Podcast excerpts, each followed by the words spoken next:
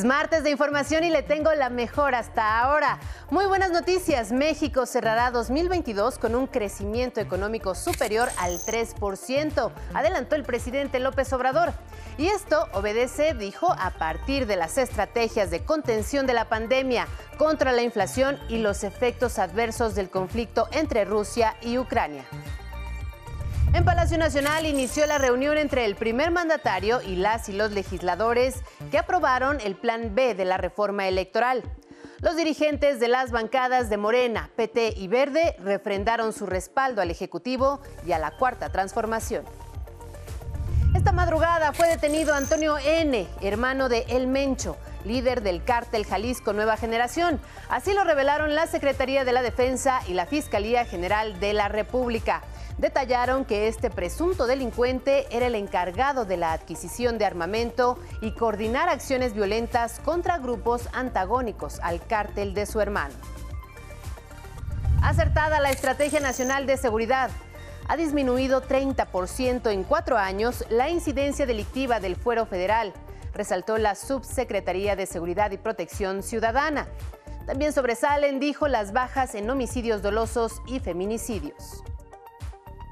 En el mundo, el canciller Marcelo Ebrard confirmó que la familia del expresidente de Perú, Pedro Castillo, ya se encuentra aislada en la Embajada Mexicana en Lima. En la capital peruana, el Congreso reconsidera adelantar las elecciones para diciembre de 2023. Y en Washington, legisladores republicanos y demócratas pidieron al Departamento de Justicia someter a juicio a Donald Trump responsabilizándolo de la toma del Capitolio en enero de 2021 por incitar y ayudar a una insurrección. En los deportes, la selección de Argentina toma las calles de Buenos Aires y festeja a lo grande la tercera Copa Mundial en sus vitrinas. El gobierno declaró feriado este martes y permitió que 5 millones de felices aficionados inundaran la histórica plaza del obelisco. Con este resumen comenzamos. Muy buenas tardes, bienvenidos a este espacio informativo. También a quienes nos sintonizan en el 95.7 de FM, la frecuencia de radio del Instituto Politécnico Nacional. Ivonne Cárcova, la interpretación en lengua de señas mexicana. Muchas gracias, Ivonne. Síguenos en Facebook, Twitter, Instagram y en nuestra página de 11 Noticias. Comparta todas sus opiniones y comentarios con el hashtag 11 Noticias. Como le adelantamos, el presidente López Obrador consideró que el crecimiento económico de este año será superior al 3%. Veamos cuáles son los factores que ayudaron a alcanzar este logro. La economía mexicana se fortalece y contra todo pronóstico, su crecimiento este año será superior al 3%, anticipó el presidente Andrés Manuel López Obrador. Las declaraciones del mandatario se dan después de conocer la estimación del INEGI de que la actividad económica del país creció en noviembre 4.2% en comparación con igual periodo de 2021. La recuperación del PIB, destacó, se da gracias a las estrategias de contención de la pandemia, la inflación y posibles efectos adversos de la guerra entre Rusia y Ucrania va a ser algo excepcional después de que se nos cayó la economía con la pandemia, levantarnos, salir adelante y crecer. El pronóstico es bueno eh, para la economía, eh, nos va a ir bien eh, este año. Fallaron las proyecciones del Banco de México, analistas económicos, organismos internacionales, calificadoras y de bancos, señaló el Ejecutivo, y confió en que el crecimiento para el cierre de 2022 será entre 3.2 y 3.5%. Todos se quedaron abajo. Son muy pesimistas y les cuesta trabajo entender de que hay condiciones inmejorables para el crecimiento económico de México. No se trata de crecer por crecer, aclaró la estabilidad económica se acompaña de una mejor distribución de la riqueza. Yo estoy contentísimo porque es crecimiento y ahora con el añadido de una mejor distribución del ingreso. Recordó que el presupuesto público beneficia a 30 de las 35 millones de familias en todo el territorio nacional a través de programas del bienestar. La economía familiar destacó también se beneficia porque no hay aumentos en impuestos, luz y gasolinas. Además, el presidente resaltó que se fortalece el peso como una de las monedas mejor apreciadas frente al dólar y hay cifras récords en inversión extranjera directa y llegada de turistas. 11 Noticias, Armando Gama. Tenemos más información nacional. En Ixtapaluca, Estado de México, al menos 17 personas resultaron lesionadas y una fallecida, luego de que un camión de pasajeros cayó a un barranco a la altura del kilómetro 49 de la autopista Puebla-Ciudad de México. Los primeros reportes indican que el autobús era conducido a exceso de velocidad y chocó contra la parte trasera de un tráiler. En Tlaquepaque, Jalisco, se registró durante esta madrugada un fuerte incendio en una recicladora de plásticos, lo que movilizó a bomberos de Tonalá, Zapopan, El Salto, Tlajomulco, Guadalajara y Protección Civil de la entidad. Después de varias horas, se sofocó el siniestro sin que se registraran lesionados. En Durango, la Secretaría de Salud local informó que hasta este martes se tiene un saldo oficial de 75 casos confirmados de meningitis, de los cuales 72 son mujeres y 3 hombres, 27 defunciones y 12 altas hospitalarias. El Instituto Nacional de Antropología e Historia otorgó el título de campeón mundial INA 2022 a la zona arqueológica de Mitla, Oaxaca. La dependencia dio a conocer que en total se llevaron a cabo 64 duelos electrónicos durante todo el torneo, recibiéndose miles de votos y se descubrieron 32 zonas arqueológicas y paleontológicas, resultando al final Mitla como la más votada. 11 Noticias. Y en temas de cero impunidad, le comento que en un comunicado conjunto, la Secretaría de la Defensa Nacional y la Fiscalía General de la República informaron que la mañana de este martes fue aprendido en Tlajomulco de Zúñiga, Jalisco, Antonio N., hermano de Nemesio Ceguera, alias El Mencho, líder del cártel Jalisco Nueva Generación. Al momento de la detención se decomisaron seis armas cortas, un arma larga, nueve cargadores, dos vehículos y un paquete de cocaína. Esta aprehensión se realizó en coordinación con elementos del Ejército, así como de la Guardia Nacional, del Centro Nacional de Inteligencia, la Fiscalía General de la República y de la Fiscalía Especializada en Materia de Delincuencia Organizada. De acuerdo con las dependencias, Antonio N. era el encargado de la adquisición de armamento y coordinar acciones violentas contra grupos antagónicos. En la conferencia matutina también se dieron a conocer los avances en la lucha contra la inseguridad. La Estrategia Nacional de Seguridad ha permitido reducir 30% la incidencia delictiva del fuero federal en lo que va de esta administración, informó la Subsecretaría de Seguridad y Protección Ciudadana. Al inicio de esta administración se cometían 9.062 delitos del fuero federal y en noviembre que se informa, se registraron 30.1% menos. Los homicidios dolosos se contrajeron en noviembre pasado 23.5% contra el máximo histórico registrado en julio de 2018 durante la administración peñista. Se trata del mes de noviembre con menos homicidios dolosos en los últimos seis años. Otros delitos que también han disminuido son el secuestro con 69% y el feminicidio con una reducción de 23%. En el caso del ataque armado contra el periodista Ciro Gómez Leiva, el presidente López Obrador reiteró la voluntad del gobierno para realizar una investigación a fondo y pidió no descartar el planteamiento de que la agresión pudo ser planeada para afectar su gobierno quisieron de asesinarlo eh, o intentaron hacerlo y si no fue así eh, el propósito era generar un conflicto mayor desestabilizar al país que eso también es un crimen. Lo vamos a denunciar. Y sea quien sea López Obrador volvió a cuestionar al Poder Judicial por el caso de Israel Vallarta, preso desde hace 17 años, acusado de secuestro junto a la ciudadana francesa Florence Cassés. Huele a chicanada. ¿Dónde está la justicia pronta y expedita? ¿No la han visto ustedes? 11 Noticias, Armando Gama. Y en algo que nos llena de orgullo, también en la conferencia mañanera, el presidente López Obrador reconoció la trayectoria de nuestro compañero cronista Miguel Reyes Razo, a quien escuchamos todos los días a través de sus narraciones aquí en 11 Noticias.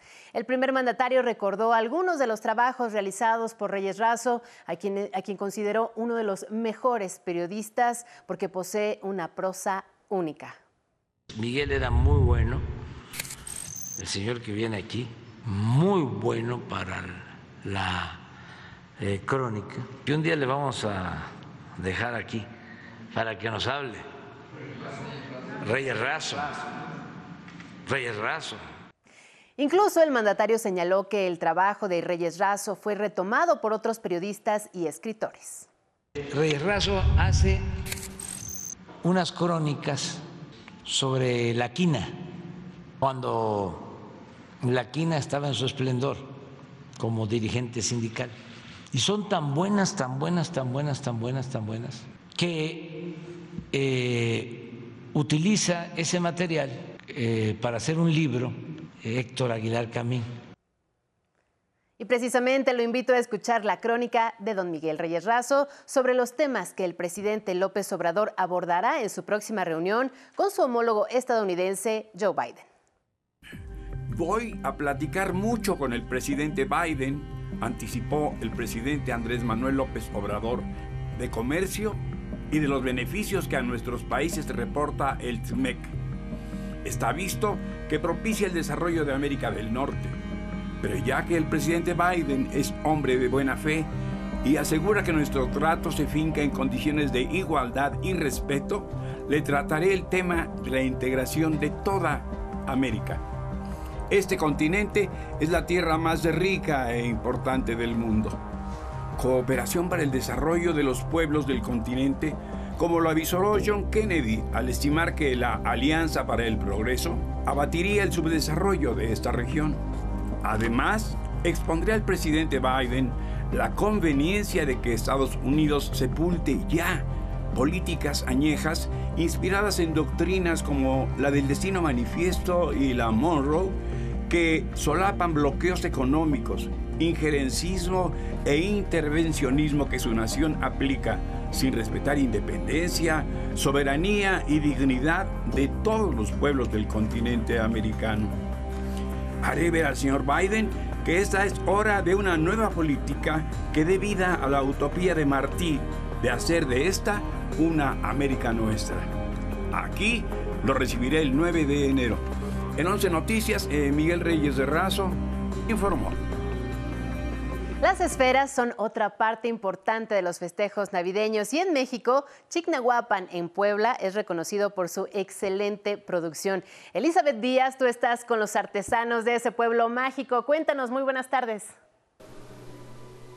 Te saludo con afecto, al igual que los amigos del 11, desde el pueblo mágico de la eterna Navidad. Chignahuapan, Puebla, donde más de 400 fábricas y talleres elaboran esferas y productos navideños con la técnica del soplado de vidrio.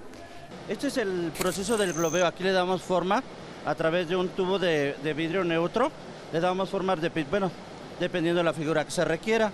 Pues me, siento, me orgulloso de, hacer colores Haz de cuenta que de un, son 12 colores básicos, de esos colores básicos salen, sacan 30, 25 colores de, un, de dos colores. Este, pues yo creo las caritas de los santas, todo eso es lo más bonito que se ha hecho, bueno, que yo he hecho.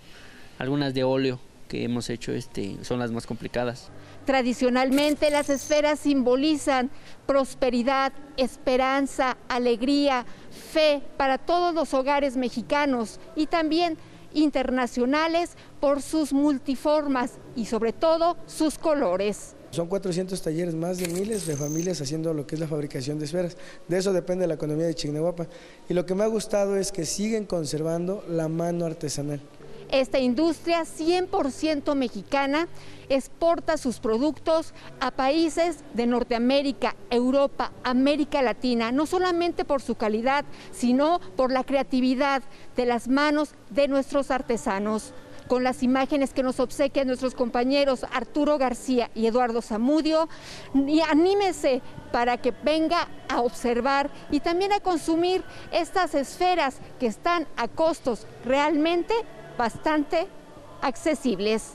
Regresamos cámaras al estudio. Muy buenas tardes. Muy buenas tardes, Elizabeth Díaz. Gracias a ti y a tu equipo en Puebla. Y le platico que legisladores de Morena, Partido del Trabajo y Verde Ecologista de México, que votaron a favor del llamado Plan B de la reforma electoral, se reunieron este mediodía con el presidente López Obrador en Palacio Nacional. El encuentro, en este encuentro, los líderes de las bancadas en la Cámara de Senadores y Diputados refrendaron su respaldo al mandatario federal. En el Senado, las y los senadores entendemos que no hay proyecto personal, por más legítimo que éste sea, que se anteponga a la cuarta transformación que usted encabeza. Lo tenemos claro. En las pasadas discusiones en la Cámara de Diputados, en el, en el Senado de la República, han intentado dividirnos, pero no lo lograron. Estamos definidos. A esta reunión asistieron además el secretario de Gobernación, Adán Augusto López, la jefa de gobierno, Claudia Sheinbaum, y el canciller Marcelo Ebrard. El gran ausente fue Ricardo Monreal, líder de Morena en el Senado, quien, por cierto, votó en contra del Plan B de la reforma electoral. Y es momento de conocer el estado del tiempo para las próximas horas.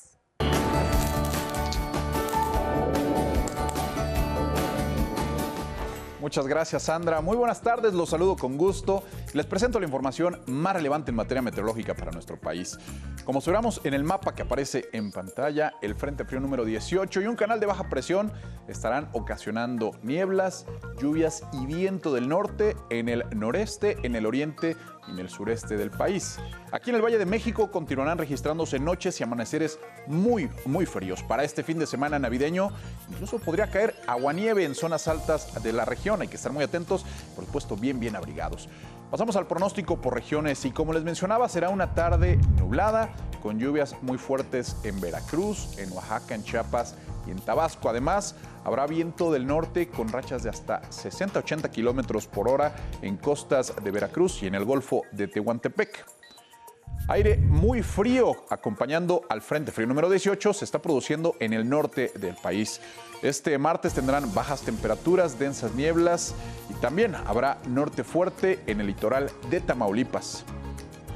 En contraste tendremos cielos despejados, temperaturas frescas en el noroeste con vientos entre 40 y 50 kilómetros por hora en la península de California y en las costas sonorenses, un ambiente un poquito más agradable. Mismas condiciones de cielo poco despejado, pero con ambiente cálido experimentarán nuestros amigos del occidente, especialmente quienes disfruten playas en esta región del Pacífico mexicano. Y aquí en el centro del país continuaremos con ambiente fresco, con ambiente frío por la noche y como lo anticipamos, espera un fin de semana muy, muy frío con lluvias y posible caída de nieve o aguanieve en zonas altas del Valle de México. En nuestro pronóstico muy puntual para algunas ciudades del país será una tarde nublada con lluvias en Tuxtepec, Oaxaca. También habrá vientos fuertes. En la temperatura máxima llegará a los 24 grados Celsius. Mismas condiciones tendrán en Ciudad del Carmen, Campeche, con una máxima de 28 grados Celsius. En contraste, habrá cielo despejado con vientos fuertes en Los Mochis, Sinaloa. Temperatura máxima de 25 grados Celsius. Cielo medio nublado, sin lluvias. Se espera en San Luis de la Paz, en Guanajuato. El termómetro se detendrá en los 19 grados Celsius. Fresco, fresco el día ahí. Y similares condiciones para Sabinas, Coahuila. Una tarde con cielo despejado y ambiente fresco. Máxima también de 19 grados Celsius. Hasta aquí la información para esta tarde del Estado del Tiempo. Muchas gracias por su atención y muy buen provecho.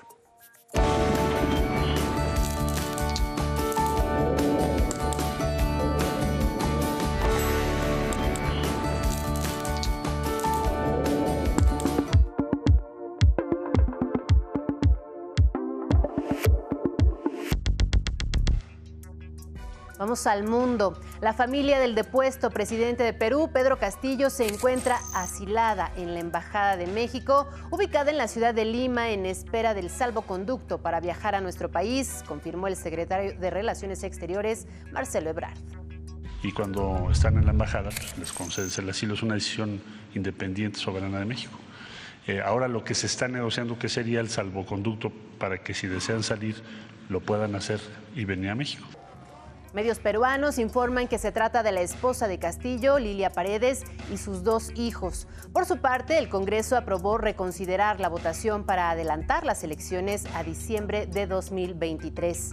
Mientras la Unión Europea pidió al gobierno de Dina Boluarte respetar los derechos humanos durante las protestas que han sido reprimidas por la policía y el ejército, con un saldo de 26 muertos y más de 600 heridos. Varias regiones peruanas continúan con bloqueos de carreteras y marchas para convocar a elecciones generales de inmediato. En Estados Unidos se dieron a conocer las conclusiones del Comité Especial de la Cámara de Representantes que analizó la participación del expresidente Donald Trump en el asalto al Capitolio hace casi dos años. Veamos qué dijeron sus integrantes. Donald Trump instigó a sus seguidores a asaltar el Congreso el 6 de enero de 2021 para evitar la certificación de la victoria electoral del hoy presidente Joe Biden, concluyó el comité de la Cámara de Representantes que investigó lo ocurrido. Donald Trump perdió las elecciones de 2020 y lo sabía, pero optó por tratar de permanecer en el cargo a través de un esquema para anular los resultados y bloquear la transferencia de poder. Legisladores demócratas y republicanos acordaron por unanimidad que el Departamento de Justicia inicie un juicio al expresidente por cuatro delitos. Incitar y ayudar a una insurrección, conspiración para iniciar una declaración falsa, conspiración para defraudar a Estados Unidos y obstrucción de procedimiento oficial es decir, la certificación de Joe Biden como presidente electo. Sin embargo, estas recomendaciones no son legalmente vinculantes. En nuestro trabajo durante los últimos 18 meses, el comité ha reconocido nuestra obligación de hacer todo lo posible para garantizar que esto nunca vuelva a suceder. Después de haber citado a 100 testigos y revisado un millón de documentos, el comité hizo un total de 17 recomendaciones.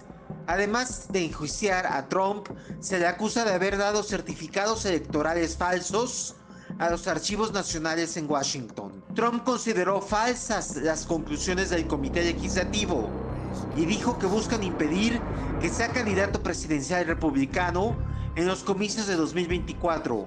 11 Noticias, Federico Campbell Peña.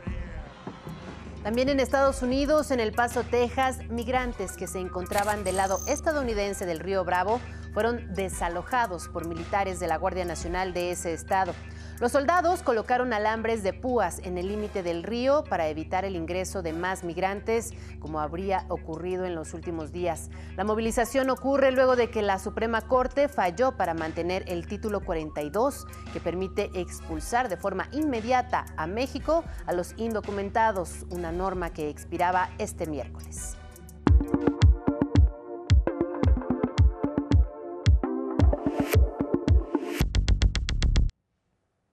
Los deportes con Axel Meneses. Adelante, Axel. Buenas tardes.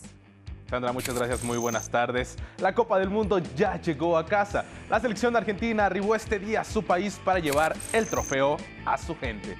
Desde la madrugada de este martes, la albiceleste aterrizó en Buenos Aires para poder festejar el campeonato del mundo.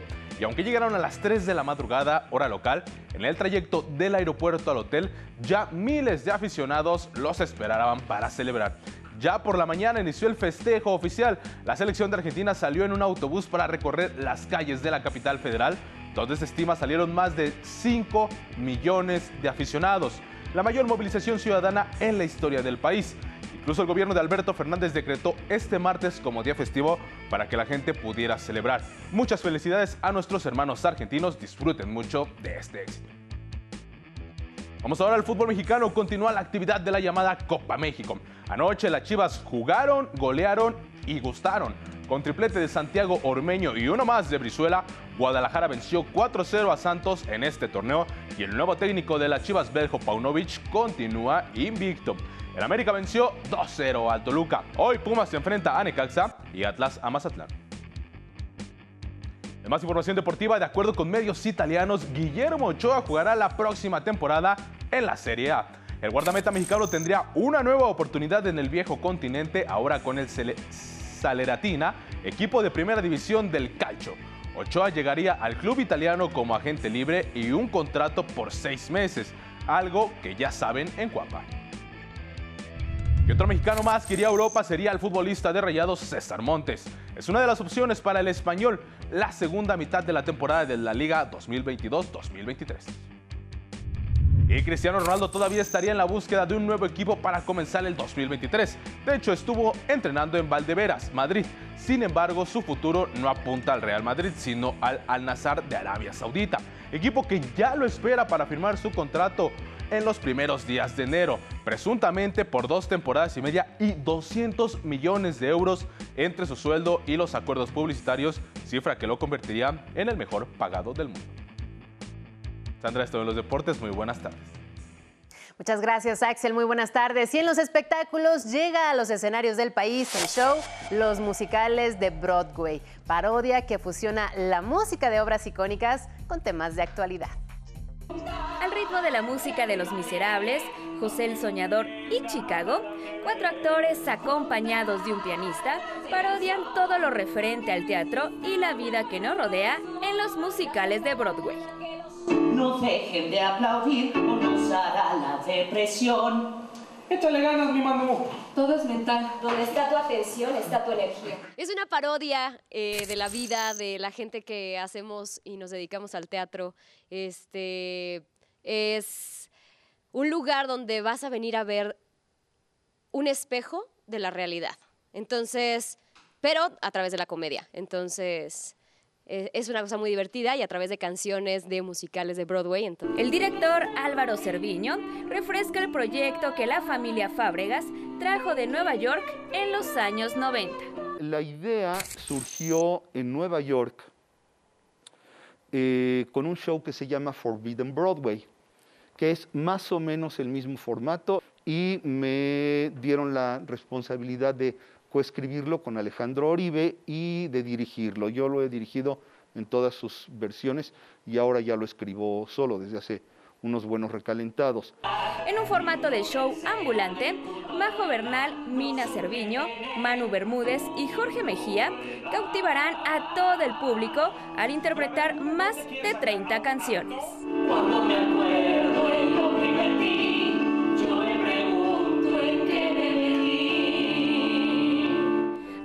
Musicales de Broadway se presentan todos los martes en el Teatro Enrique Lizalde a las 8 y media de la noche.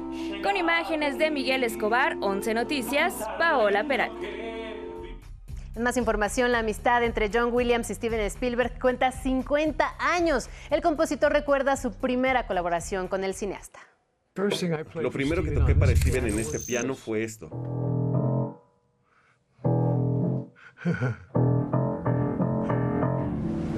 Dos notas para Tiburón que continuaron con E.T., Indiana Jones, entre muchas otras. Y con 90 años, Williams ahora trabaja en la música de The Fabelmans. Johnny, salud por ti, por todo lo que hemos sido y por todo lo que seremos, por 50 años más. Tom Cruise cómo filmó la secuencia de acción más peligrosa de su carrera. Es un salto en moto desde un acantilado en Noruega. La preparación lleva años para entrenar al actor, coordinar expertos, crear cámaras especiales y recrear la rampa en Inglaterra. Cualquier error costaría la vida del actor.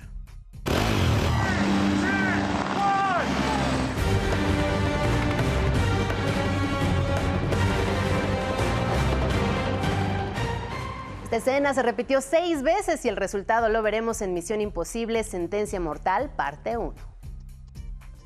Hasta aquí la información, gracias por habernos acompañado en esta emisión. Lo voy a dejar con imágenes de bloques de concreto adornados con motivos navideños en Kiev, la capital de Ucrania. Antes sirvieron como barricadas para detener el avance de las tropas rusas.